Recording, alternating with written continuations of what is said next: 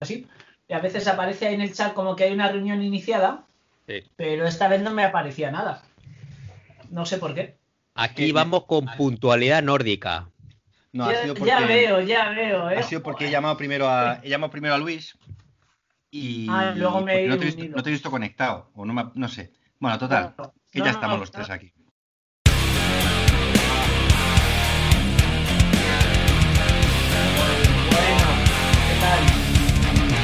Bien.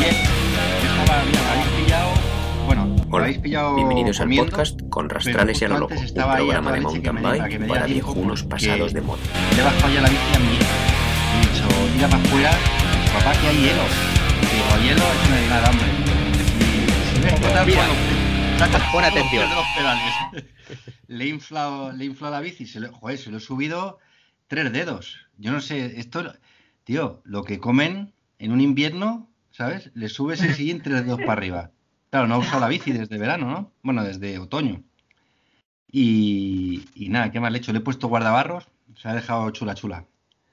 Y los puños rosas, claro. Le he dejado unos Claro. puños rosas muy guapis, claro.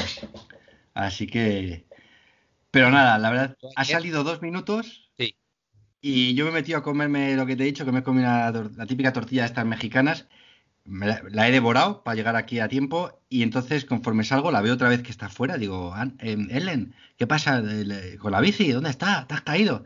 Dice, no, papá, pero ya he montado. La he guardado en el garaje. Digo, ah, mira, joder, pues ha estado dos minutos. Oh, sí, qué bueno, Sí, sí. qué bueno. Yo le vendí la bici a mi hija ayer. O sea, Joder, qué padre. Eso, eso sí que no es un padre, tío. Espero que sea para comprar otra, ¿eh, tío? eh, bueno, ya Claro, tiene la heredada, pobrecita. la hermana Ah, mayor, vale. Pero como estamos en primavera y, y el mercado de bicis está, bueno, no, no sé, supongo que será por porque hay pocas bicis y porque la gente compra bicis ahora en esta época. Puse el anuncio Ah, en el pues- segunda en el segunda mano de aquí y en media hora ya me ya me llamaron para, para pillar la bici vuelan. Eso que hab- hablando de mercado de bicis que- y que hay pocas, que sabéis, bueno, Julián sí que lo sabe, que tengo encargado una Fat Bike nueva que me te- tenía que llegar el 31 de marzo. Y Ah, la no tengo encargada desde agosto. Pues sí, una, una igual que la que tengo, pero en vez de modelo, bueno, el modelo 2021, la mía es de 2016, pues llamo al otro día al de la tienda, oye, ¿qué tal la bici y tal? No sé qué, y me dice, te llega el 31 de mayo, ¿sabes? Desde agosto, ¿eh? Y, o sea, se retrasa otros dos meses. Y digo, pero ¿y eso? Y dice, bueno, y date con un canto en los dientes que, que tienes una bici reservada. Dice que es que no quedan bicis en eso almacenes. suponiendo que no se les haya quedado atascadas, atascada en el canal de Suez, Sí. ¿sabes? Sí, sí. Porque Ah, hostia, es- sí, sí, es posible, ¿eh? Es verdad, No es me coña, parece- ya. Ahí, ahí Pues sabía ser, bueno. claro. Pero a ver, agosto, septiembre, octubre, noviembre, diciembre, enero, febrero, marzo, abril, mayo. ¡Diez meses! Sí, pues yo tengo, Sí, mira, y- yo tengo, pues- tengo una amiga que justo, o sea, lo mismo, ella se ha comprado una, una Megamo y le ha tardado de carretera y le ha tardado eso. Yo creo que la pidió en agosto o en julio, ¿eh? Y la, o sea, la acaba de estrenar. Así que. Sí, mía. A mí, palabras de, de cuando tenía la tienda de bicis, pues contacto siempre directamente con el representante de Kona. Y le digo, Miguel, voy a querer la Kona Wo, tal, no sé qué. Y me dice, eso en agosto, agosto, septiembre, sí. Y me dice, tío, se las han llevado todos para Finlandia. Dice, han pedido, todos- todas las tiendas de Finlandia han pedido la Wo. Claro. Dice, y han dejado, eh, porque todos los años sabéis cómo va el tema, que hay una programación. ¡Qué hijos de puta Sí, esto sí, de. Finlandia! Putos finlandeses. Ya, eh, claro. Y aquí Nos nadie roban las las mujeres, las bicicletas y los trabajos. Sí, Hombre, además, a mí me hace ilusión que los colegas se pillen bicis nuevas, te lo Joder, juro. Me, a mí me hace mucha ilusión, tío. Eh, A mí cuando te llega a ti la tuya, tío, es una alegría, o sea, es como, pues es, mira, ahora con el tema este del trabajo, es como si uno encuentra trabajo. O sea, si tú te compras una bici, yo me alegro como, como si eres para- parado de larga du- duración y, y encuentras trabajo. Pues es el mismo tipo de alegría, una, una alegría que sale del corazón, de verdad, sincera, de verdad. Sí, sí. Sí. Así que, sí, Totalmente, macho. Joder. bueno, Es que anda que, anda que no mola, ¿eh? jo, es que la, la verdad es que te pones a mirar y te entran gusanitos, así, gusanillos, por, ¿sabes? Así, mariposas, Sí. mariposas por el estómago. Yo desde, desde que estoy con Brenda, eh, que el otro día dije, porque yo voy aquí de austero, no, yo aguanto las bicis, tal, no sé qué, no me compro muchas bicis. Y me dice Brenda, que no te compras muchas bicis. Dice, desde que estás conmigo llevas cinco. Y yo, te lo no había hecho la cuenta. Y yo, cinco en seis años. Digo, increíble, chaval. Pocas, pocas te compras. Pocas te compras. Yo estoy contigo. Ya, ya. Madre mía. Joder. Sí. No, aquí yo creo que de los tres que estamos no podemos hablar mucho. No, ¿eh? no. No. No, porque Luis el, otro día al final no, no hicimos los cálculos en el, en el anterior podcast, pero me salían unas, unas cuantas bicis tuyas, ¿eh? Que, que, uses. no, las uso todas.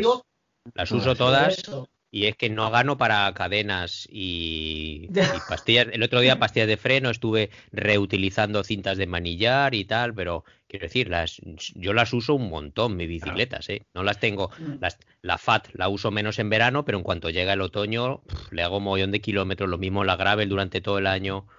Entonces sí que les meto, de hecho la que menos uso es la de montaña porque es la, que llevo más a las carreras o más para entrenar, esas cosas, pero la verdad le meto mucha zurra ahora que, comentas eso, sí que un hándicap de, tener varias bicis es el tema de los repuestos, porque al final, claro, mantener una bici, siempre la gente dice, joder, es que mantener una bici, bueno, los que, los que están más metidos y les mola hacer bici, al final tienes que cambiar transmisión, tienes que cambiar, en fin, siempre hay cosas que tienes que cambiar, hacer la revisión de las, em, de las suspensiones, etcétera. Pero claro, empieza a poner eh, bicis en fila que todas necesitan cariño, ¿no? Y, al final es una pasta, ¿eh? Mm. Joder, ya solo en pastillas de freno te gastas una pasta al año. Mira, hoy, hoy hacía una broma un, un amigo, ¿no? Eh, porque le había dicho a Luis que yo me había pillado el, bote de squirt de la, de la, cera de cadena de medio litro directamente. Porque claro, es que ponte a encerar cadenas. Es que se te va, los botecillos estos pequeños y, y Luis se ha pillado otro, claro. Son, son tonterías, pero al final, igual que lo de las botellas de tubeless, yo, vamos, la próxima vez me compro una de estas de taller, de estas de 5 litros. Claro. momento me la compro de un litro, pero sí, sí, a, garrafa, porque al final es que sale mejor, ¿sabes? Sí. a tubelizar. Sí, sí, nada, al final, al final se, vamos, eh, es una pasta en mantenimiento. Y bueno, y, y yo porque me lo hago todo, pero como las tengas que llevar a un taller... Sí, sí, igual nosotros también. No, nosotros hacemos así que Ángel siga interesado en hacernos las bicicletas, porque si no. Y que viva muchos años, y que viva muchos años, con salud, que la salud le acompañe. ¿sabes? Claro, él nos hace las cosas más delicadas, o temas de suspensiones, eh, cambiar eh, los rodamientos de las, de, la de, las dobles, ¿sabes? Eso nos lo hace él con mucho cariño y amor. Y sí, sí, la verdad que es una suerte. Y el resto sí lo hacemos nosotros, pero bueno, el resto son cosillas. Bueno, son cosillas. Básico. Es mantenimiento básico, pero tú, eh, yo conozco como bien de peña, ¿sabes? Que no que Ese, que ese mantenimiento básico la tengo que llevar a, al taller a que le haga una revisión. Y una revisión es que te miren que las pastillas estén bien, no sé qué, cambiarte. Unas chorradas, y yo digo, pero. Unas chorradas, sí. O pulgar los frenos, que al final eso es una tontería, ¿sabes? Que yo mismo me asusto mucho con estas cosas, que soy muy malo con la mecánica, pero al final lo haces una vez o dos y, es que es esto, ¿sabes? Sacarle aquí tres burbujas al freno. ¿no? O sea, al final. A, mí, me, a mí me traen mucho, muchas bicis al parque de bomberos, mis compis. Me dicen que me tienes que arreglar la bici. Y, al final me dicen, tráete las cosas. Y me llevo ahí mi taller portátil y, Ah. Y, bueno, y les arreglo ahí las bicis también. Claro, a mí me las traen los amigos de mi, de mi hijo. Bueno, no sí, es verdad, sí, sí. Yo, yo les he cambiado, pero además les pongo cosas, porque es que me, da, me da hasta pena, ¿sabes? O sea, yo les he cambiado pastillas de freno. Porque digo, madre mía, qué vergüenza que tengas las pastillas. Y luego son los padres, tú los ves, bueno, tú te imaginarás, Luis, porque sabes cómo es esto. O sea, tienen un taller. Yo, claro, en lo que es el garaje, tengo, me he hecho la cueva esta, que aquí esto, lo, que, lo único que no entra son coches y está hecho para coches. Pero esta peña tiene unos talleres que son auténticos talleres profesionales. O sea, hay uno de estos ah, que digo que le cambió las. Sí, sí. Mira, a este que le cambió las pastillas de freno, pues eh, en su casa siempre hay coches nuevos, es, su hobby. O sea, nuevos no, son de segunda mano. Que los arregla, Mm. ¿sabes? Y los mete en el taller y desmonta el, monto- el motor entero y lo vuelve a montar. Digo, tío, la bici de tu hijo, que esto que, que, que, que es un momento, chaval.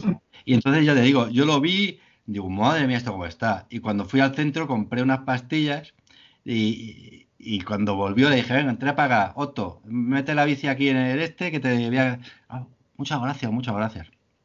Pero sí, sí, le hacemos aquí el mantenimiento al, al barrio. Y luego le diste un collejón, ¿no? Cuando se fue a su casa. No, no, no. El collejón le dije, le das una colleja a tu padre, de mi parte. Y esto no se puede tener así, hombre. Más cariño por la bici. Claro. ¿Sabes? Sí, sí. El chaval no, qué culpa Sí. tiene. Esto no. Sí, sí. Bueno, pues hemos hablado ya de bicis, de mecánica Bicis y vicios. y de bicis y vicios. Y, y ahora, ¿cómo estamos del tiempo por allí? Uh, el tiempo. Si queréis que empezar vosotros o si no os cuento yo la mierda que tenemos por aquí. No, que empiece, que empiece el puli para darnos más envidia. Venga, vale. Sí. Pues, pues mira, justo, justo vengo ahora de montar en bici, que he, estado, he salido con la de gravel y me he comido 40 kilómetros, bueno, he hecho 80, pues los 40 de vuelta con viento en contra, tío. Aquí es de, tiempo fabuloso, 17 grados, pero, pero, pero vientos, tío. Eh, vamos, aquí en la meseta, ¿sabes qué pasa? Que claro, estoy pasando Somosierra y ya entrando en la meseta castellano-leonesa. Y tío, es que aquí el viento es brutal. Y, y nada, me he comido 40 kilómetros de viento de esto de deseando llegar ya a casa. De hecho, he llegado ahora mismo a las 4 y media. Y, pero vamos, de tiempo maravilloso. Llevamos aquí 10 días, que es una Qué pasada. Bueno, que mantenerlo así, ¿eh? Tú sí puedes hablar allí con quien tengas que hablar, tío, y que se quede así toda la primavera, ahora cuando vaya para allá. Sí, sí. ¿Cuándo vienes aquí exactamente? Nada, ya eh, el día, la semana que viene, el día 6. Hostia, El día 6 estoy volando, ¿En tío. serio? Sí, sí, sí, sí, sí. Así que bueno, si paso todos los test que me tienen que hacer, que esto es más difícil que la selectividad, pues sí, Ya. llegaré el día, el día 6 estaré ahí. Así que Qué guay. guay, tío. Sí, sí. Tengo unas ganas, tío. Pues nada, aquí, fíjate, claro, tengo ganas porque aquí el tiempo, o sea, el, el viernes, la verdad es que el viernes fue espectacular. Hizo un solazo y ni una, o sea, un poquito de aire, pero un solazo espectacular. Y lo malo de estos días, cuando llegan aquí, cuando llega así la primavera, es que te crees ya que todos los días van a ser así, ¿no? Claro. Entonces, bueno, yo salí con la gravel, eh, con una sonrisa increíble, haciendo fotos, ¿sabes? Diciendo, "Buah, esto es maravilloso. Con la gravel en, en asfalto, por las, car- las carreteras eh, secundarias están todavía muy llenas de hielo y eso, pero me metí en asfalto que la verdad es que lo disfruté mogollón. O sea, volver a coger velocidad después de todo un invierno rodando en nieve con la FAT, o sea, es que es una cosa Adiós. de verdad que es indescriptible. O sea, cuando ves que te puedes poner sin hacer nada a veintitantos, 30 por hora. A que si te 15. sopla- Más, Sí. de, más de 15 por hora. a más de 15 por hora ya flipas, claro. Sí, sí. Pero, o sea, era una pasada. Y eso que también hizo mucho viento, ¿eh? O sea, para un lado iba bien y a la vuelta venía sufriendo. Pero es que al día siguiente, y desde entonces ya es lo que queda, o sea, lo que ha quedado y lo que me queda hasta que me vaya de aquí, son días grises de estos eh, plomizos, y lo plomizo, y mucho viento. O sea, mogollón de viento. Pero bueno, estamos ya sobre cero por lo menos. Así que, mm, así que se lleva más o menos bien. ¿Y ahí en el sur qué tal? ¿Cómo, me, me estás preparando aquello? ¿Habéis paleado la nieve, Luis? ¿Para cuando Pues, baje? eh, bueno, eh, he intentado llamar, pero es que van las cosas muy, muy mal aquí también. Entonces, las carreteras están ciclables, pero las carreteras, el gravel está todavía o embarrado o lleno de hielo y el monte está lleno de nieve todavía. Entonces, aquí hemos empezado la temporada de carretera oficialmente esta semana. Entonces ya hay bastante ciclista de carretera. Los carriles bici están todavía llenos de la grava que es hecha en invierno. No sé Claro. si lo sabes, Puli. Aquí en invierno todos los carriles bici los llenan de grava de, piedri- de piedritas, que es piedra machacada, no es arena, es piedra machacada para que agarre y que no resbale cuando la gente va caminando o pasa con la bici en invierno, por si hiela. Ni idea. Sabía. Bueno, pues eso ahora, al quitarse la nieve y el hielo, pues entonces está todo lleno de grava, los carriles bici, y, y es una piedra machacada que es muy afilada. Entonces, para las bicicletas es una putada, porque es que son auténticas mini cuchillas. Sí, hay algunas muy... Sí. Y bueno, de hecho yo salí, Salí el viernes, le quité las ruedas de invierno, que tienen como una carcasa muy gorda de protección, aparte de los pinchos y todo, y dije, ya con ruedas de verano voy volando, volando voy con mi bici de gravel. Y pinché ni tubles, ni tubles, ni gaitas, no, no, se me metió una piedra para adentro, no sellaba bien y tuve que llamar ahí SOS Mujeres. SOS Mujer, ven a buscarme. Sí. Aquí llamas al 112 y te ponen directamente con tu mujer, ¿sabes? Claro. Es un clásico, es un clásico. Yo estos días estoy saliendo, ahora estoy con la gravel, ¿no? Y, claro, al final te salen kilómetros. El sábado me hice 100 kilómetros, que no veas tú que 100 kilómetros, es carretera para adelante 50 y cuando llego a 50 digo, vuelta vaya. Y yo digo, joder, y voy pensando, por favor, no pinches, tío, porque no llevo nada. No he comprado no he comprado todavía una, cámara y no sé dónde están las viejas. Y digo que no pinche, tío, porque, claro, llamas, no es como en invierno, en invierno llamas, pero siempre estás por aquí, más o menos cerca. Claro. Pero ya cuando pillas carretera, pues igual tienen que hacerse 50 kilómetros para ir a buscarte. Joder, entonces hasta eso no, te, no se ha tenido que cagar mi mujer tanto. 50 kilómetros es no, nada. No, en, no, en mi casa nos han. De momento toco madera, no. Pero vamos, eh, Cerca de 30, sí. 20 muchos. Sí, sí. Joder, además un día fresquete también que hacía de estos de principios de. O sea, en primavera, el año pasado. Pero bueno, que, mira, ahora que, me lo, que hablamos de esto, pues a ver si me acuerdo de comprar un, una cámara para llevar por si, por si acá. Muy bien. Bueno, como llevamos 20 minutos aquí hablando, dándole al palique de chuminadas, vamos al grano, que este programa va a ser de mountain bike, mountain bike, o sea que ya lo adelantamos. Y como primera noticia, eh, decimos que vamos a la Transpir porque ahora sí vamos. No sé si lo sabe Puli, que es que Hace, varios meses le dije a Julián, oye Julián, que es que hace mucho que yo no recibo ningún email de los de la Transpir. Estaremos ahí apuntados. Entonces Julián, que es un, un bien pensado, bien pensado de la vida, me dice, Sí, hombre, si nosotros ya aplazamos la plaza, estamos apuntados. Pero como yo soy un viejo viejo cascarrabias que no se fía, que no se fía de nada. Menos mal, menos mal. Fui a mirar a la web. Fui a mirar y entonces cuando tienes que mirar en la página de registros, mi email no entraba. Entonces, como decía, me ponía, no estás registrado aquí. Y entonces les mandé un email a los de la organización y le dije, oye, ¿qué pasa? Que no puedo entrar a la página de registrados. Y me dice, ah, es muy sencillo, es que no estás todavía registrado desde el año pasado y no estabas apuntado para la, para la Transpir de 2021. Y yo, no me digas. ¡Ostras! Ya, pero que encima podríamos haber perdido la pasta, porque si nosotros nos guardaron la plaza o nos movieron, es que no sé exactamente cómo lo llaman, pero bueno, sí. Nos aplazaron. Nos aplazaron, sí. Pero si no te apuntabas, pues perdías la plaza y con ello la pasta. Bueno, pues resulta que en el documento que nos mandaron diciendo que nos aplazaban la inscripción para el 2021, no ponía que automáticamente te la estuviera registrado, sino que ponía que teníamos que confirmar que nos apuntábamos. amigo. Bueno, pues es que ahí no, ahí no queda la cosa. Y una vez le dije, le dije entonces, bueno, pues confirmo que vamos. Y entonces dice, bueno, pues te mando un vale con el dinero que pagasteis el año pasado para registraros este año. Con la sorpresa de que al registrarme este año el precio eran pues 200 pavos más cara. ¿En serio? Sí. Madre mía, sí, sí. Yo decía, pues yo no voy, pues yo ya no voy. Eso fue un viernes. Y yo ya no podía dormir ese fin de semana. Me quedé, me quitó el sueño. Y, escucha, 200 más cada uno. Sí, sí, 200 más cada uno por la jeta. Hostia, porque, porque vosotros vais, vais, digamos, como equipo, ¿no? Vamos como equipo. Es el mismo, individual que, que, equipo. Sí. Ah, vale, vale. Eh, es un poco más individual, creo, porque... son 10 pavos más o algo así, es algo significativo. Pero es poco más, sí, sí. Pero claro, dos, eh, pavos. Habían, subido la, habían subido la inscripción, supongo que para intentar recuperar algo de pasta del descalabro del, año, pasado, que tuvieron que cancelar y tal. Que bueno, hasta ahí bien, pero joder, habíamos pagado, ¿no? Y, y, joder, esperas que te mantengan el precio o las mismas condiciones. Pero bueno, al final, al final, eh, Luis siguió ahí diciendo que pacha, que pacha, que pacha, y le dieron un, un- un vale descuento, ¿no?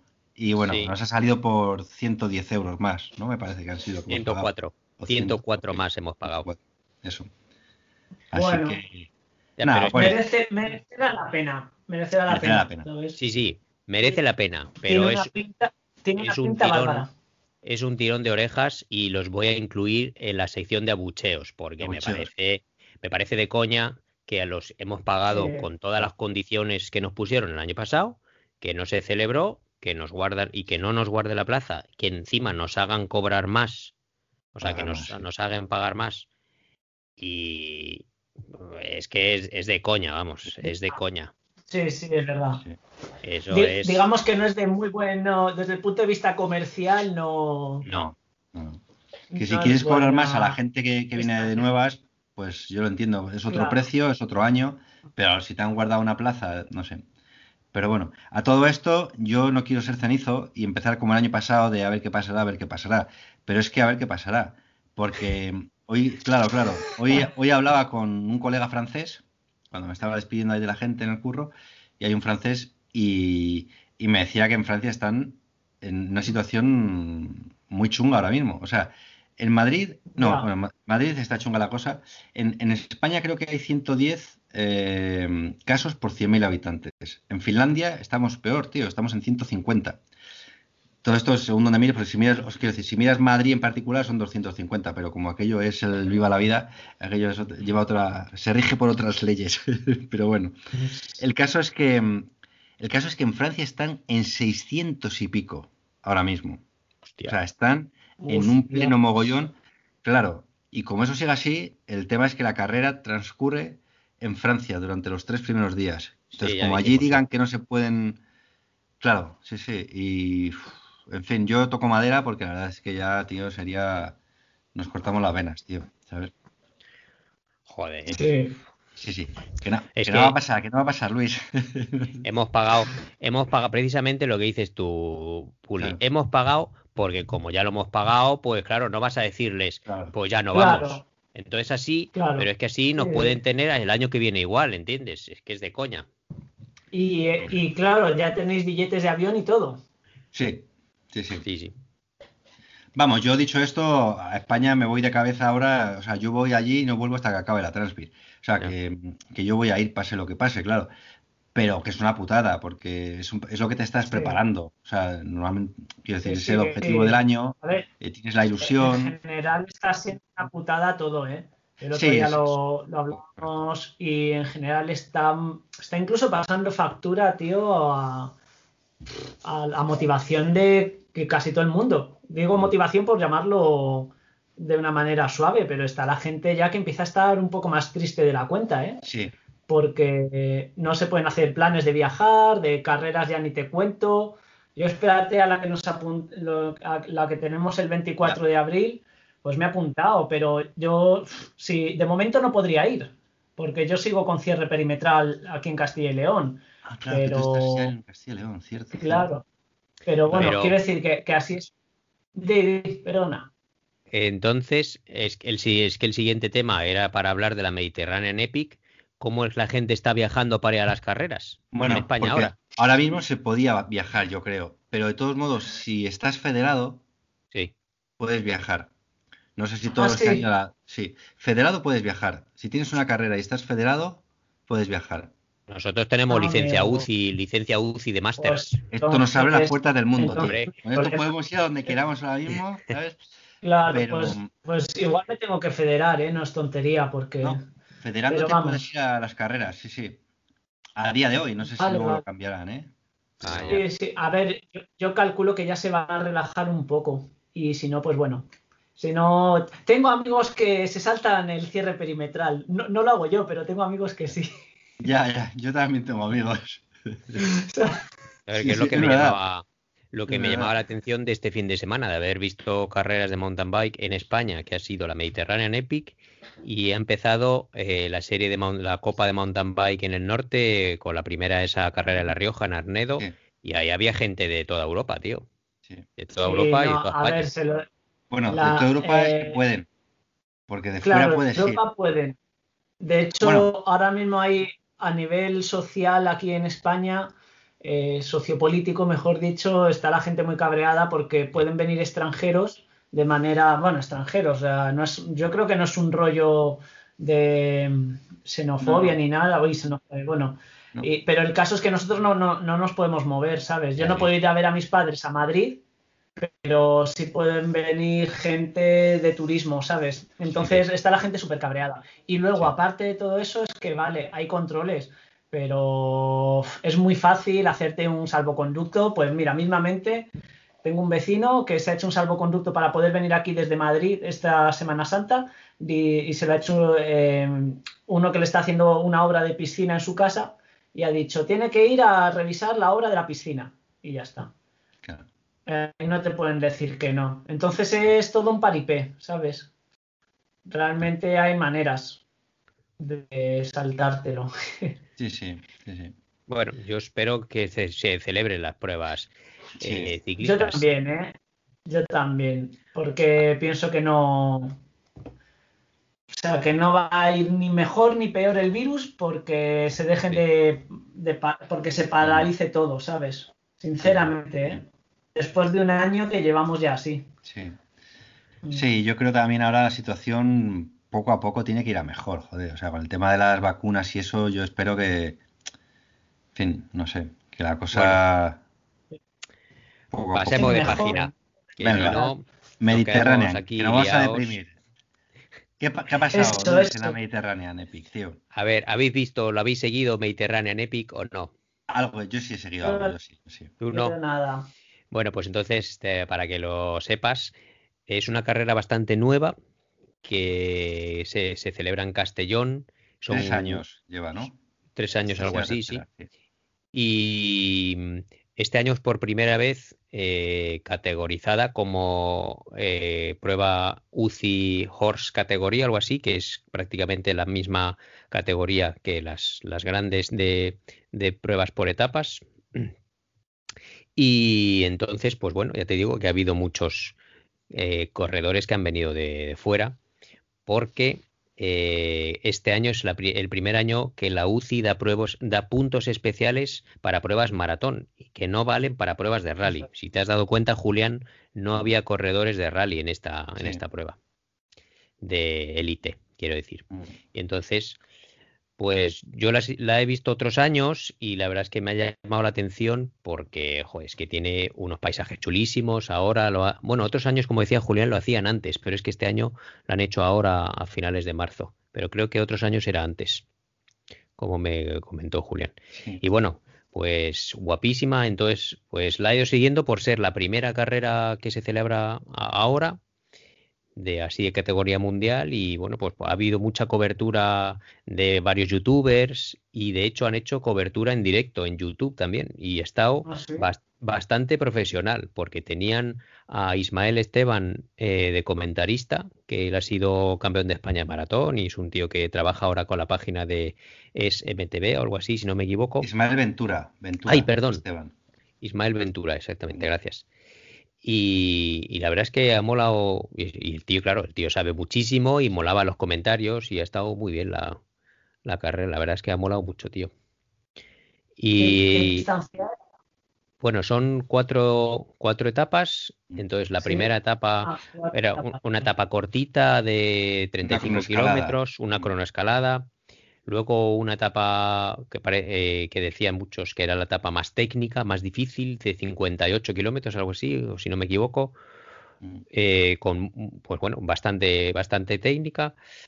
Eh, luego una más larga y un pelín más llana, de 93 kilómetros, y la última, otra vez una muy cortita, de 48, ki- Mm. de 48 kilómetros. Y bueno, la he seguido todos los días y para, pues bueno, por interés personal y también porque estamos siguiendo a un amigo de, a un amigo nuestro que aún no conocemos. Si quieres, Julián, decir quién es, que ha competido en la categoría de parejas. Sí, sí. Kiko, Kiko Muñoz. Y bueno, han quedado, han hecho terceros al final. La verdad es que, joder, yo me quedé flipado y me alegró muchísimo porque desde el primer día, el primer día publicó una, una foto en el podium con, con su compañero, ah, ¿cómo se llama su compañero? Eh, pues no, lo recuerdo ahora mismo, pero bueno, eh, el caso es que hicieron un tercero en, la cronoescalada, al día siguiente hicieron un segundo, segundo. Sí. luego se quedaron fuera del podio en, en la etapa maratón, pero hicieron cuarto y estuve mirando los tiempos y estaban súper apretados, o sea, cuestión de no sé ni de si minutos o más bien segundos. Yo creo que llegaron, claro, no lo vi, pero por los tiempos, muy, muy, muy. Debieron rodar juntos prácticamente todo el tiempo, hasta el final, que bueno. Y luego finalmente otra vez hicieron otro tercero y han acabado terceros. Así que, mm, joder, la verdad es que me, me alegré bastante eh, por Kiko y por, por su compañero, ¿no? Fue muy. Que por cierto, al compañero le entrena la gente de ciclismo y rendimiento. Muy bien. Uno de ellos. Y a eso iba yo también. Otro de los que he seguido en carrera ha sido uno de los que trabaja en ciclismo rendimiento, que se llama Edu Talavera o algo así. Eduardo Talavera. Sí, y que este es justo el que le entrena, creo. Sí, sí. Que es entrenador y que el chaval, pues es un chaval joven, parece ser que viene de la carretera y igual tira un montón. Él, está, él ha competido en élite. Y entonces ha hecho todos los días en Instagram eh, un mini informe y entonces ha, hablado de sus vatios, porque como él es entrenador y sabe muchísimo del tema. Y me ha gustado mucho seguirle, la verdad. Entonces el tío, pues bueno, ha confesado que le ha faltado muchísima técnica, que, que era una prueba que le ha encantado y que, era muy exigente y todo. Entonces ah, me ha gustado mucho seguirle. Claro, es que esto es una prueba, bueno, ya lo has adelantado, eh, cuando comentabas un poquito en general sobre la prueba, que había dos etapas que eran más técnicas y tal, pero es una prueba que, tiene, eh, tiene tramos muy técnicos, tiene bajadas muy técnicas y subidas también, con mucha, mucha piedra, mucha roca, piedra suelta, y la verdad es que los vídeos molan mucho.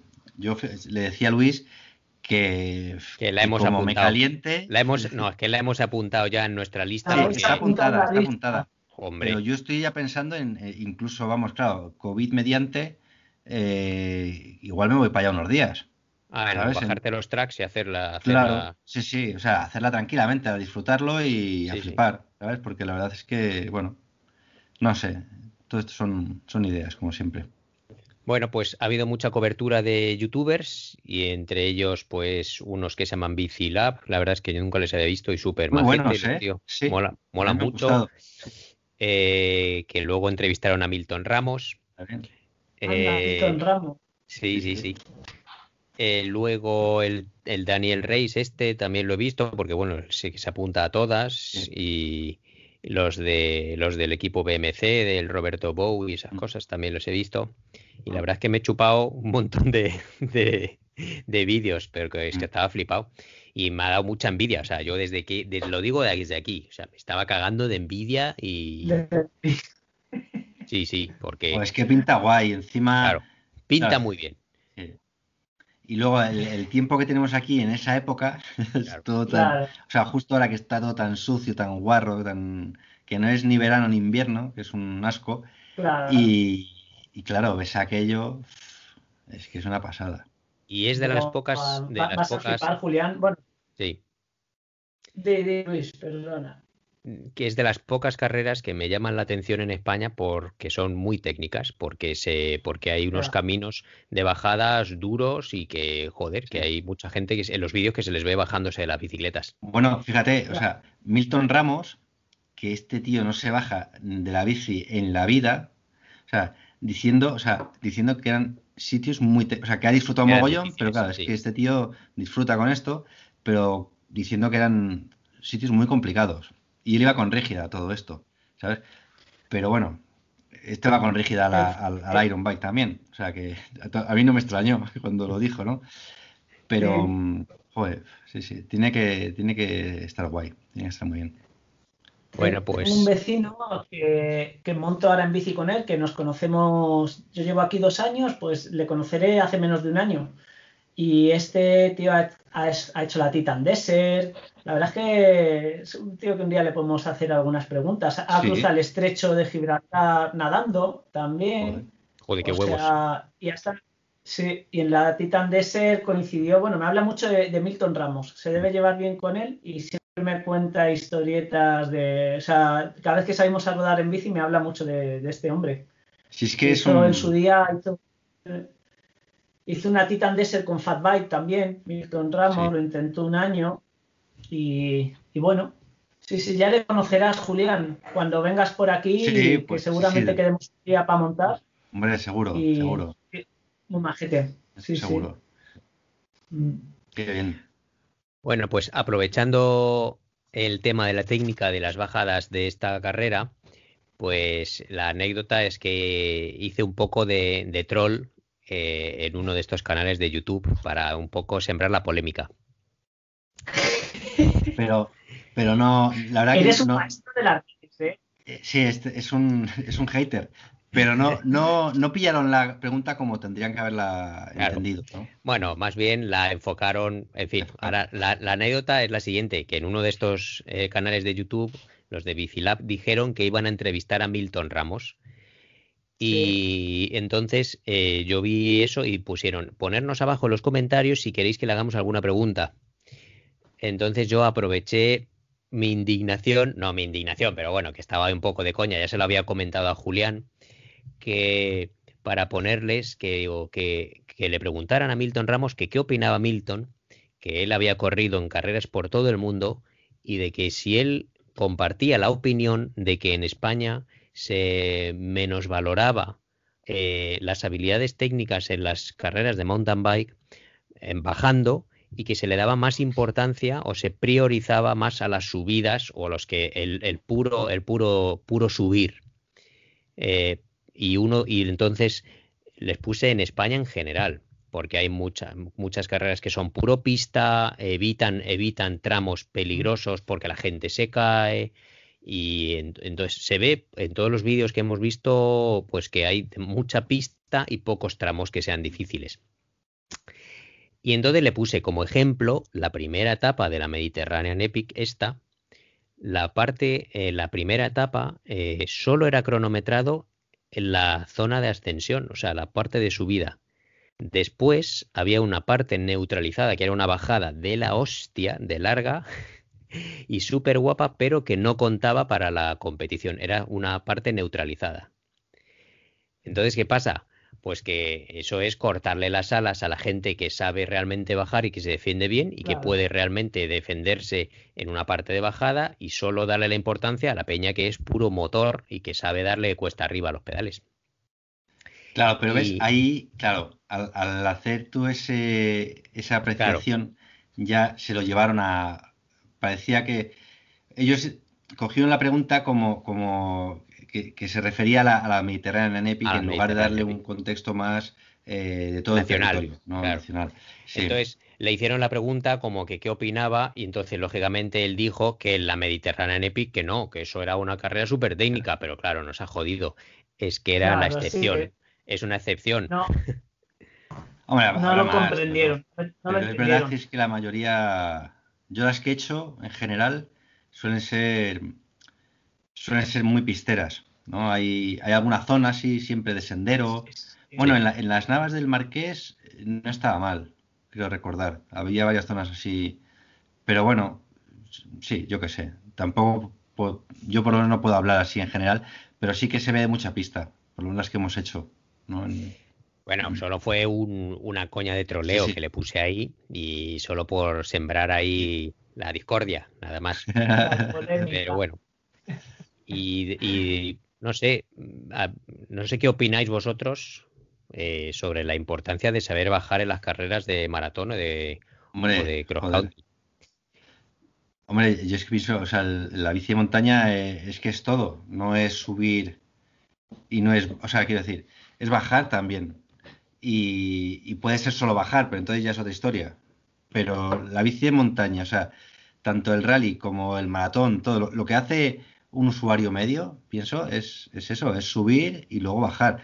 Y las bajadas técnicas, joder, es que es lo que, no sé, yo, yo es lo que siempre he buscado un poco, ¿sabes? Y lo que, y lo que me ha gustado y, yo creo que es lo que busca también la gente.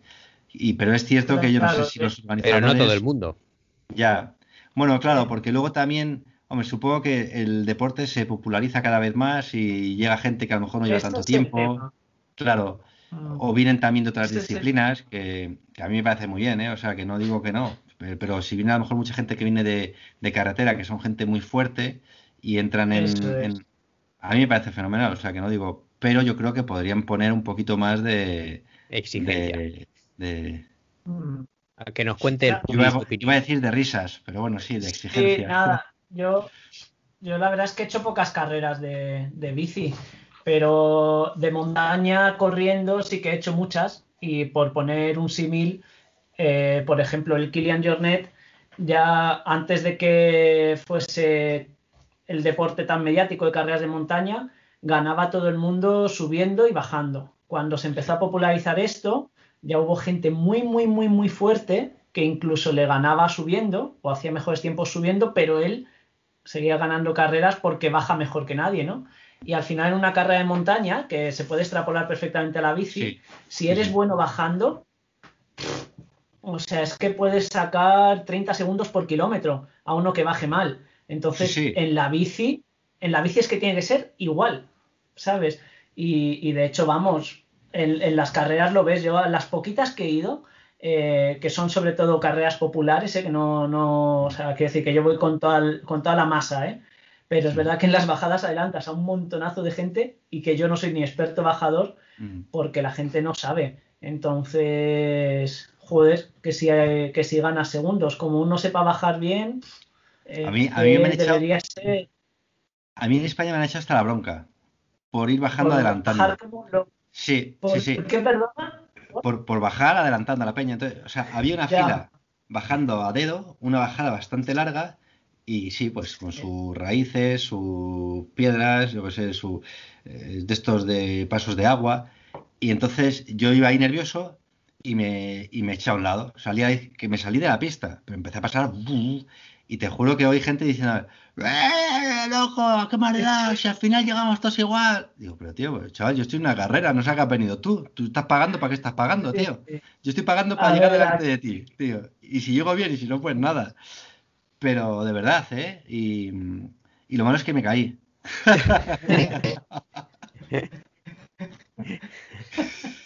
Lo hacían por tu bien, Julián. Patético, Lo hacían fue, por fue tu patético. Pero vamos, que los gritos empezaron antes, ¿eh? De verdad. Y sí, sí. Sí, Y yo decía, ver. pero la peña, tío, o sea, que... En fin, no sé. Es lo que tú dices, o sea, tú puedes meterle a gente que suba mejor que tú, pues a lo mejor tú le metes en la bajada, ¿sabes? Mira, eso me pasó. ¿sabes? En, en... Perdón, perdón, una, una cosa rápida. Sí, sí, cuéntala tú y luego yo cuento las mías. Vale, en, ¿cómo se llama? Esta que, que hiciste tú, que hice yo el año anterior, el- la de Madrid, la de Sierra Norte, el, el ultramaratón de, Ah, Madrid, Sierra Norte. Eso, Challenge. eso. Pues ahí había, pero ahí era buen rollo, ¿eh? Ahí había unos tíos que en las subidas, y, y mira, y era pista, ¿eh? Me Sí, pillaban. es verdad. Y yo bajaba y vamos, desaparecía.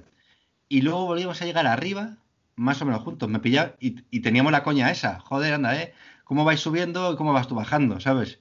Y bueno, pero Sí, sí. pues es si a eso es encima le metes ¿eh? un poquito de técnica, ¿sabes? Si eso le metes, porque esto eran pistas, si le metes técnica ya ni te cuento. Ahí ya marcas la diferencia, seguro, ¿sabes? Pero bueno, a todo esto yo tengo que Mm. entrenar para subir.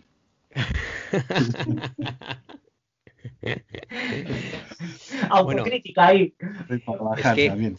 Nosotros no es que seamos ahí unos, unos endures, que hagamos saltos No. locos, ni vamos defendiendo, ni vamos defendiendo que metan los circuitos por un bike park donde hay que hacer saltos donde, que realmente sean peligrosos. Pero una bajada que sea natural, eh, pues Mm. bueno, es que hay que saber, hay que, hay que entrenar ah, para saber bajar bien y el que se defiende, pues realmente marca, marca la distancia y marca las diferencias.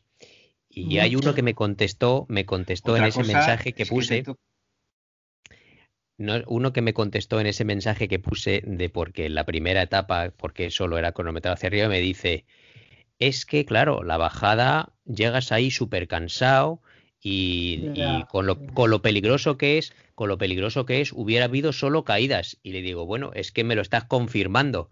Se cae el que no sabe y también tienes que llegar a, pues el que está muy fuerte, fuerte, tiene que concentrarse en las bajadas. Y eso Sí, es algo que yo he aprendido desde hace muchos años, o bueno, desde hace 5 o 6 años, que le doy tanta importancia a las bajadas como a las subidas.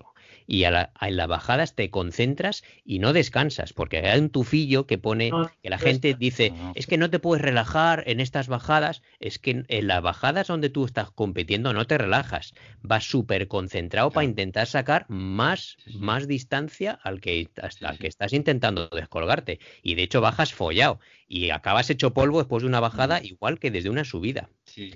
Y Julián lo sabe, las que hemos hecho en Grecia o el Iron Bike o lo que sea, vas hecho polvo después de una bajada donde intentas Joder. realmente sacar diferencia. Bueno, en el Iron Bike era solo supervivencia, En pero Grecia la- eh, en Grecia ganamos gracias Sí, a las bajadas. ahí ¿eh? tu historia. Sí. Claro. En Grecia el último día llegamos al podium y fue por las bajadas. O sea, hicimos unas bajadas que yo lo pienso ahora y digo, joder, tío, yo, yo no me tiraba otra vez por ahí así, ¿no? Era pf, muy Bueno, loco, fue muy muy rápido y la gente nos, nos felicitó, nos decía que éramos los que más rápido bajamos Mm. y, lo, y dejamos descolgados a las parejas que subieron con nosotros, pero gracias a que dijimos ahora bajamos a muerte, pues ganamos eh, esas posiciones. Claro. No, no, es que está claro, en las bajadas se gana muchísimo tiempo. Bueno, o sea, yo ya te digo yo así. Gracias a Ángel Layos, yo estaba ahí haciendo algunas líneas con él y no sé qué, me ha enseñado un poco. Yo no soy un tío, un experto bajando, ni mucho menos, porque no sé saltar, se me da fatal, y Mm. pero, pero el saber bajar te da eh, la soltura de relajarte más que otras personas que no saben. Entonces ahorras energía. La mecánica de la bici la conservas mejor, porque no vas, va- no vas dándole hostias a la bicicleta.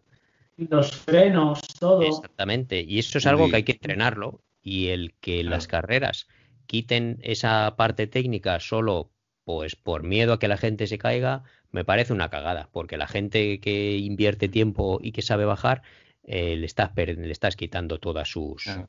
Un punto. Claro, y si no, pues te bajas, ¿sabes? Claro. Si no, pues te bajas y bajas andando, quiero decir, que no, no hay problema. Igual que el que no puede subir, se baja y sube andando también, Claro. ¿sabes? O sea que Es la misma. Sí, sí. En- Una ¿Te película. acuerdas? En, en Grecia, Julián, una de las etapas, nada más salir, iba con la moto delante neutralizando una bajada, que yo iba cabreadísimo gritándole que se vaya ya para que, Sí. nos, de- para que nos dejara salir. Sí, joder, sí, sí, sí, sí. Porque fue una bajada muy larga, que estuvimos 10 o 15 minutos, pues... que acababa en el río. ¿no? que acaban- Sí. y justo al acabar la bajada pinché. Que justo pinché y entonces se nos fue, todos los con los que íbamos nosotros, se nos fue el grupo principal. Si nos Claro. hubieran dado manga ancha para bajar a nuestra velocidad, pues bueno, o igual hubiera pinchado o no, pero quizá hubiera podido dar el pinchazo antes de que llegara la pista.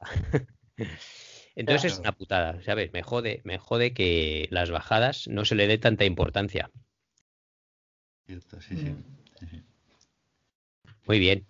Eso era una reclamación. Bueno, ¿qué? Pues Arriba los bajadores. ya está, reclamación a sabe tope. bajar bien. Hostia. Había otro. Bueno, ¿qué? Había otro youtuber de la Mediterranean Epic que tampoco conocía, un tal Johan Sebastian. O algo así. Y el. Johan Sebastian Bach, exactamente. El, Toca el violín de puta madre, sí, sí. pues este Sí, era más bajo. Aparte de tocar el violín, este era más bajador. Llevaba una bici también de 120 milímetros, una berria nueva de esas muy guapa, la verdad. Y se le veía al tío con Mm. muchísima soltura y efectivamente el tío subiendo pues no, no destacaba, pero luego bajando va, iba pidiendo iba pidiendo paso a todo el mundo, claro. Claro. Y mola los vídeos del chaval ese también. Hay otro nombre, que lo sepáis. Habrá que echarle un vistazo. Sí. Bien, bien. Muy bien, pues yo me voy ya, chavales. ya he dicho todo. Venga. Bueno, ¿qué? No me lo Bueno. creo, ti- tienes que abuchear, ¿no, tío? Estabas ahí conteniéndote. Vamos primero con los aplausos, ¿no? Sí, sí. Venga, va. ¿Tenéis Bueno, alguno? pues ¿O sí, hombre, yo? claro. Bueno, a- a Kiko, yo tengo a Kiko y a su pareja un súper aplauso. Sí, sí. Muy bien. Porque han hecho un carrerón. Sí. Y ya hablaremos en dos programas más sobre Kiko y la relación que tendremos con él, ¿no? En la Sí. trans y, otra- y otros proyectos que tienes tú, Julián. Sí, correcto, correcto. Correcto, Pronto contaremos más. correcto. Muy bien. ¿Algún otro Muy aplauso bien. más tenéis? Sí, Hombre, pues sí, yo, mira, bueno. ya que has hablado. Ah, bueno, da- Dale, dale, Julián. No, bueno, yo. yo. Yo, iba a dar un aplauso a Coloma, que se ha retirado, ¿no? Y, bueno, ha sido, joder, ha sido un, un super deportista, ¿no? En, en el mountain bike español. Y, y bueno, la verdad es que el pobre quería llegar a, las Olimpiadas de Tokio, que se estuvo preparando el año pasado. Sí, estaba claro que yo lo veía un poco tal. Pero bueno, él mismo ya lo ha visto claro, ya este año, y, y bueno, pues ha dado un paso al lado y, y bueno, pues se ha, se ha retirado y bueno, va a seguir a- llevando todo el tema de, de, mm, eh, ¿cómo se llama? De, de director de equipo, vamos, del equipo de BH Templo Café. Así que sí, sí. Sí, un aplauso. sí. Oh, Sí, un aplauso para él. El tío, eh, pues bueno, la verdad es que ha sabido gestionar muy bien el, el único éxito internacional que ha tenido.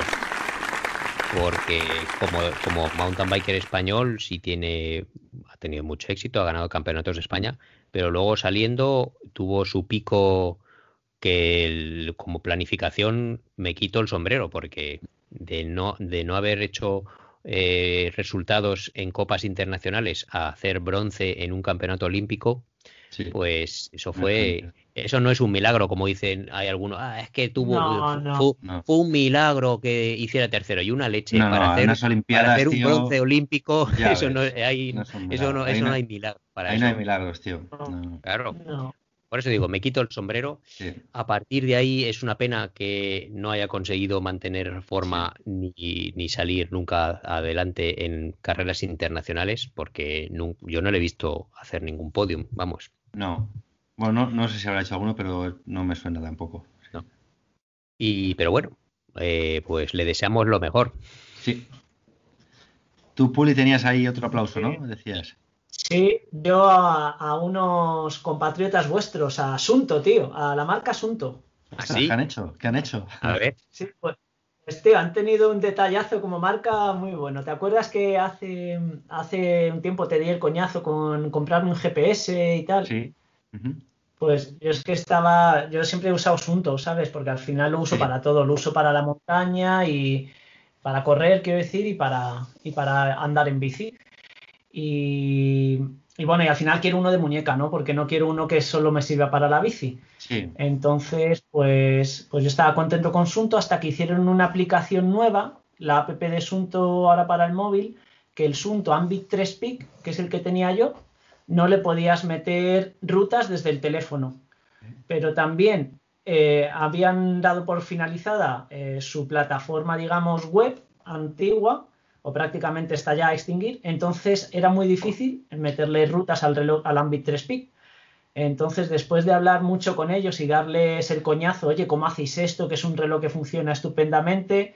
Pues, macho, me mandaron un cheque de, bueno, un cheque, un vale del 30%, me dicen, toma, para que te compres otro asunto nuevo. Así Joder. que... O sea, un 30% está bien, ¿eh? Claro, Está bien. un 30% sobre, sobre cualquier producto estuviese o no rebajado, ¿sabes? Joder, está muy bien. Entonces, al final me ahorra un pastizal en un Sunto que me lo he comprado el- la semana pasada, en ¿Cuál? un Sunto 9 Varo, el 9 Varo, que además va como un tiro, macho. O sea, bueno, a mí es que me gusta mucho Sunto, entonces ya estoy familiarizado con él y como, como este era el segundo Ambit 3 Peak que tenía. Sí. O sea, que, que los- lo, vamos, que lo manejaba ya súper bien y sí que le he visto cosas que, que vamos, que ha, que ha habido una evolución muy significativa. Y bueno, y, darles un aplauso por eso, ¿no? Porque de hecho han estado pendientes después de mandarme el vale, me han escrito un mail diciendo, oye, todo bien, pudiste comprar el reloj bien, tal, no sé qué. Y yo, joder, ¿y ¿Sabes? era un Entonces, finlandés el que se ponía en contacto contigo? ¿O era asunto Pues, España? si pues no, yo, yo llamo a un número, a un, a un número español, pero que Ah. depende de quién me atienda. Si me- es que he hablado con muchos. Si Ya, me atiende Martín o me atiende otro. Borja, Borja es español, pero Martín yo creo que es, que es de allí, de fi- Finlandia. Pues, De tampoco. después de hablar- Pero aplauso, sí, Sí, sí, un aplauso aplauso. para Asunto y los finlandeses. y es que de- después de hablar con, con Martín, me llamó un más 44, ¿puede ser? El ¿Eso es, ¿El eso es prefijo Inglaterra? Me finlandés? parece. No. No. Eso es Inglaterra. Inglaterra, creo. Ah, Sí, Pues, creo, pues sí. bueno, me llamaron desde otro lado. Entonces, sí. pero bueno, me pareció una manera de fidelizar de la hostia, porque yo me Joder. hubiese ido a pillar un Garmin sí o sí, ¿eh? Joder, está súper bien. Sí, sí.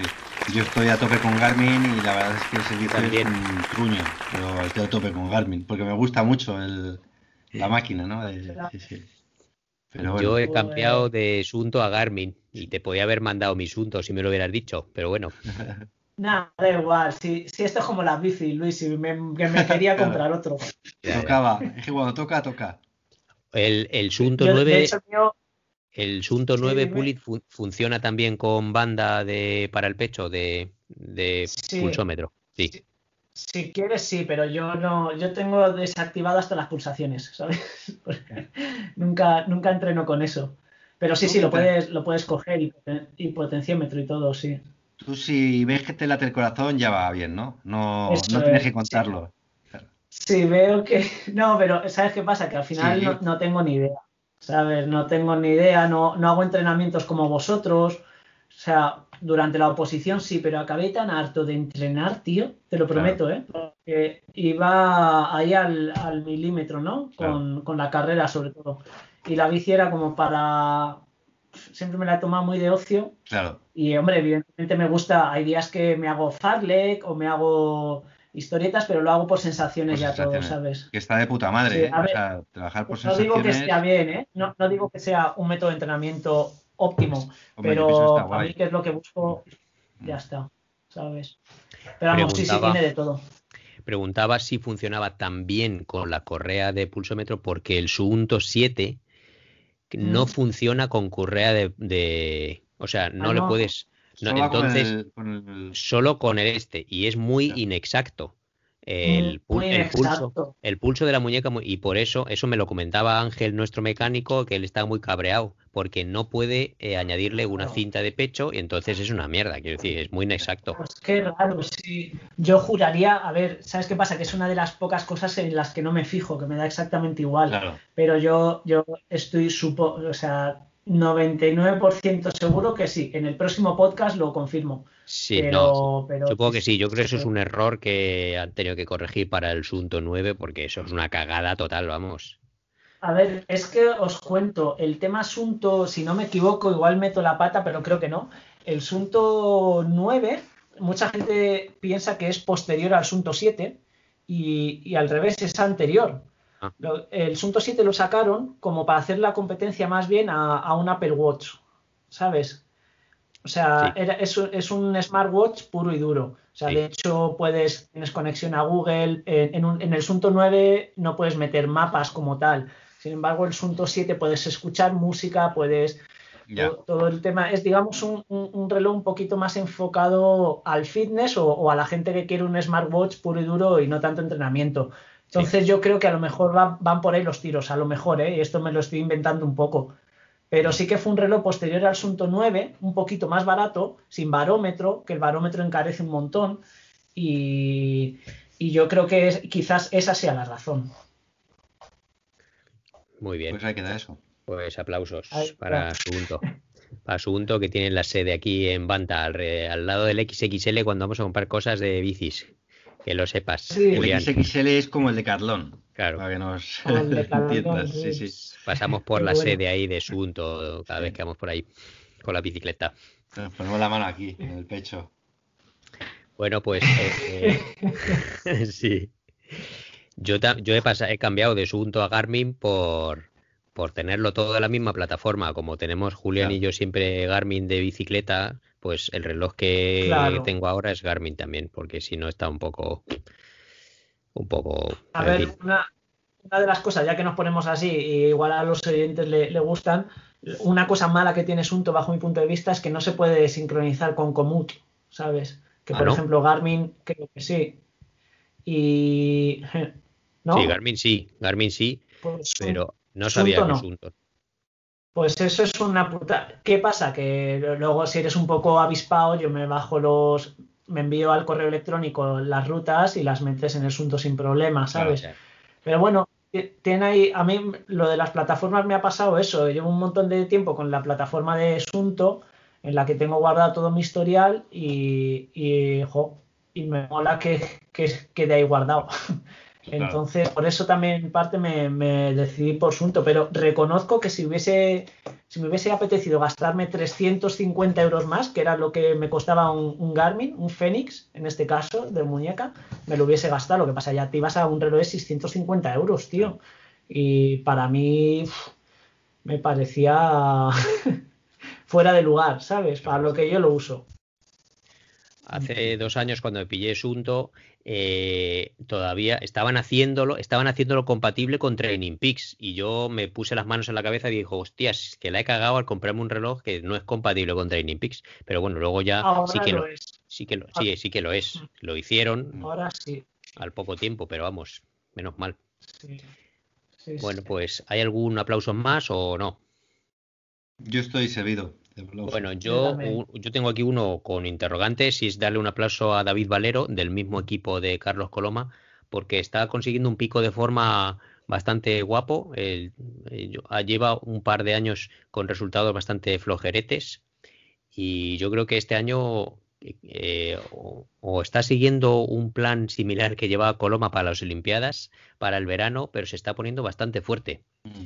Y y yo creo que, bueno, puede. Eh, todo hay que verlo en, las primeros, en las primeras Copas del Mundo, que sí se celebra, será en mayo, y a ver qué tal está, porque vamos, seguro que va a ir y vamos a ver cómo están las cosas, porque este año, este año mola mucho al ser el año olímpico, que es que los deportistas están todos como motos, o sea, tienen que ir, tienen que conseguir unos picos de forma de la hostia, entonces va a haber unos, unos resultados muy apretados, yo creo.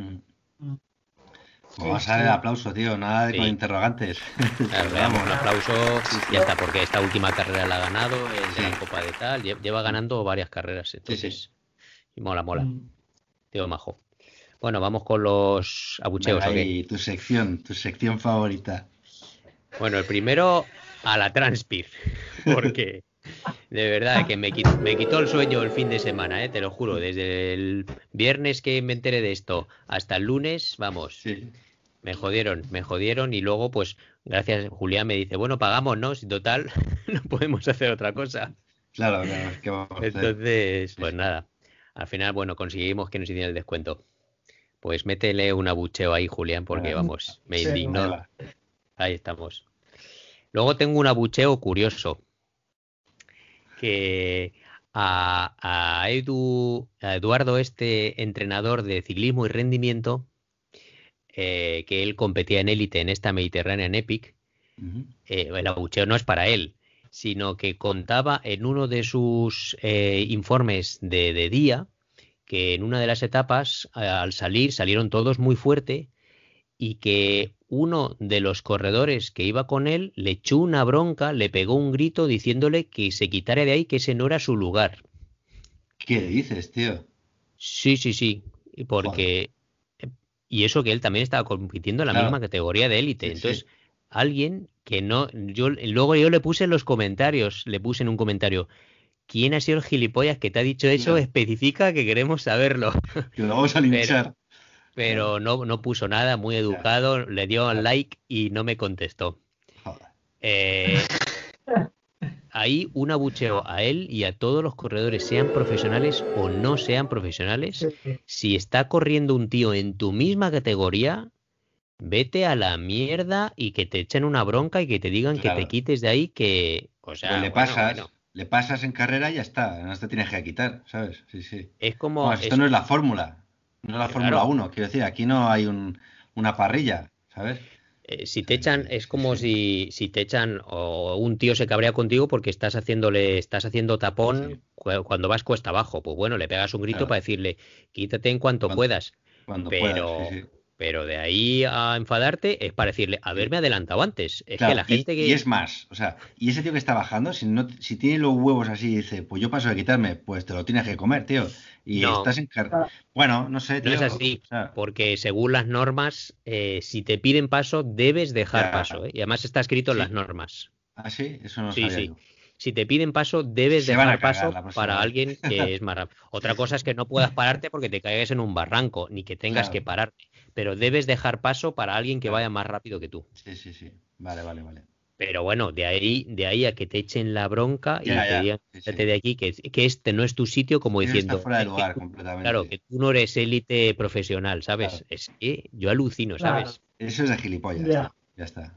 Super abucheo. Súper Abucheo abucheo. Mete, un- mete una ración doble. Uno, sí, sí.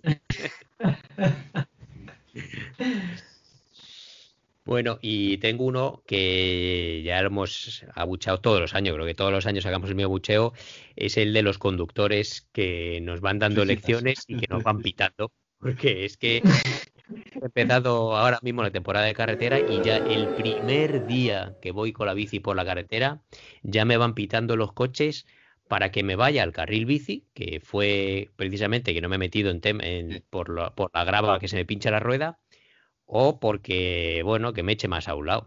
Entonces me pitaron dos coches Sí, sí, sí. y uno, y uno con la pickup, otro, otro American wannabe, pues me pasó, me pasó así como echándome de la carretera poco a poco el tío, ¿sabes? Entonces. Joder. Ya, tío. que, en fin, Nada, no puedo, no puedo con esa gente, también, tío. Es verdad. Yo cua- cuando, cuando me habláis de esos comportamientos en Finlandia, yo que lo tengo ahí como súper idealizado, eh, me decepciona un montón, ¿eh? Yo- tengo que decir- Finlandia es todo el mundo Mm. súper cívico, súper tal. Yo tengo que Eso decir en que aquí España en el todavía, norte pero no, no pasa. Eh, sí que alguno mm, se acerca demasiado, pero todavía dentro de lo normal, yo creo. Y yo me cabreo, yo a todos esos, cada vez que alguien se pega a lo que yo considero que es demasiado, Claro. que igual dejan en el metro, metro y pico, ¿eh? Pero yo ya levanto la mano así, les hago así a un lado, que no ves que tienes ahí, tienes que echarte para allá, ¿sabes? Y, pero bueno, la- en general la gente se mete incluso en el otro, aquí en, en Laponia por lo menos, se mete en el otro carril. Y luego que también hay muy poco tráfico. Claro, aquí Claro. esto, en sentido está Aquí fenomenal. al sur, aquí al sur es 50-50. O sea, hay gente educada, pero hay mucha gente que no respeta, porque aquí por norma no es como en los países del sur de Europa o como en España. Aquí no está legislado que tengan que dejarte un metro y medio de distancia. Eso no está legislado. Entonces, hay gente que pasa quitándote las pegatinas y, y ellos, ellos consideran que eso es una distancia segura y ya está. Oye, Y, y luego hay otra forma, hay otro problema que me parece que es un problema cultural, que aquí hay una, un amor a los mm, deportes del motor muy grande. Hay mucha gente, como dice Julián, que se fabrica sus coches, que los repara. Sí, sí, sí, muchísima gente que... Entonces, aquí está considerado que la carretera es para los coches. Y ya está. Y, y eso, eso es así. Y ah, vamos, nos han, nos han gritado desde los coches diciéndome, diciéndonos que nos fuéramos al carril bici. iros a que- vuestro que- país. Sí, nos han- sí, sí, acojonante. yo, yo tengo una pregunta, porque claro, al haber tantos carriles bicis ahí, ¿es obligatorio que vayáis por los carriles bici o no? Sí, Si hay si carril hay bici, sí. carril bici, si hay carril bici es obligatorio ir por el carril bici. Pero ¿qué pasa? Vale.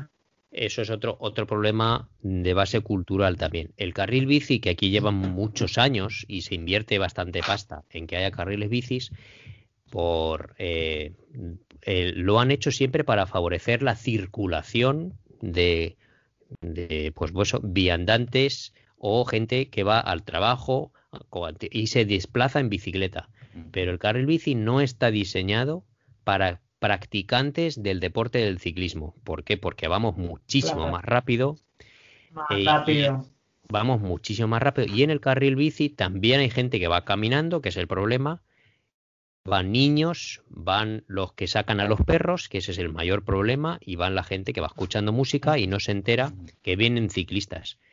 Y además el carril bici también atraviesa cruces como carreteras, porque va paralelo a la carretera. Claro, Entonces hay sí. coches, sí. hay coches que invaden el carril bici para incorporarse a la carretera sin mirar que ven ciclistas, no consideran que vamos en, en bici a más de 30 por hora y entonces no calculan bien la velocidad.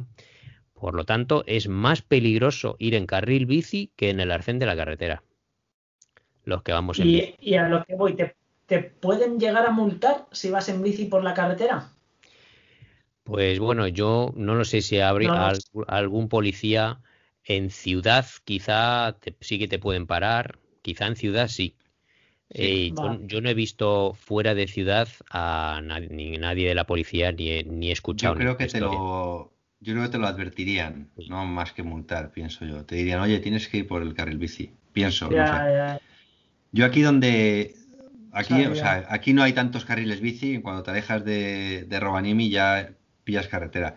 Pero el otro día también me pasó una cosa que es que me, me, me, me enamoró locamente. Me enamoré de un camionero.